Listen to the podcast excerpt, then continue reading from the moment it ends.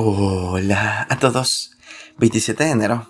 Y gracias a nuestro devocional Alimento para el Alma, hoy podrán escuchar Cristo en mi familia. Lectura devocional sugerida es Efesios capítulo 5, del verso 21 hasta el 28.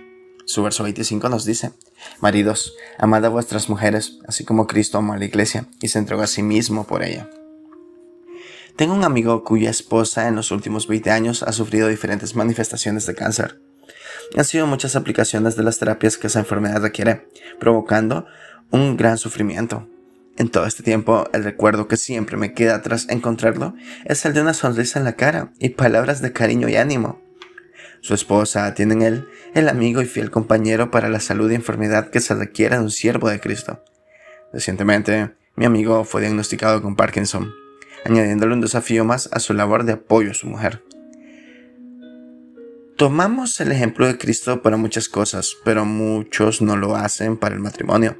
Según el apóstol Pablo, los maridos cuidarán de las esposas como Cristo hace con nosotros, incluso como se entregó, llegando a la cruz.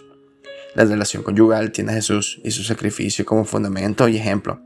Esa reflexión puede ser ampliada para la familia en general, pues la iglesia de Cristo, por lo cual Él murió, es llamada su familia, en la cual unos se dan por los otros.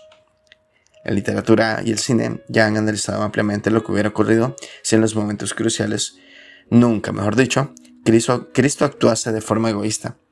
Qué bien que eso era imposible para Jesús, pues jamás pecaría. El fundamento y socorro de nuestra existencia en Cristo y nuestras actitudes deben seguir sus pasos, con amor y entrega. Devocional escrito por Diseu Amorín de Mendoza, en España. Amo a mi familia como Cristo me ama. Muchas gracias por escuchar.